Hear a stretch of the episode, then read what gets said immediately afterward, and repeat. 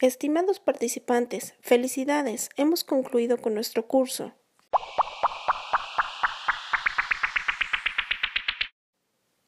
¿Qué nos llevamos de tarea? Fijar objetivos con el método SMART. Implementar planes con el proceso administrativo. Trabajar productivamente con eficacia y eficiencia. Administrar el buen uso de los recursos. Apoyarme de la herramienta diagrama de Gantt. Hacer los ajustes y correcciones al plan.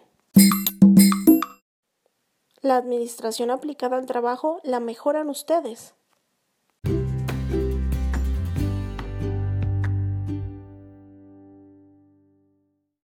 Gracias por su empeño y participación.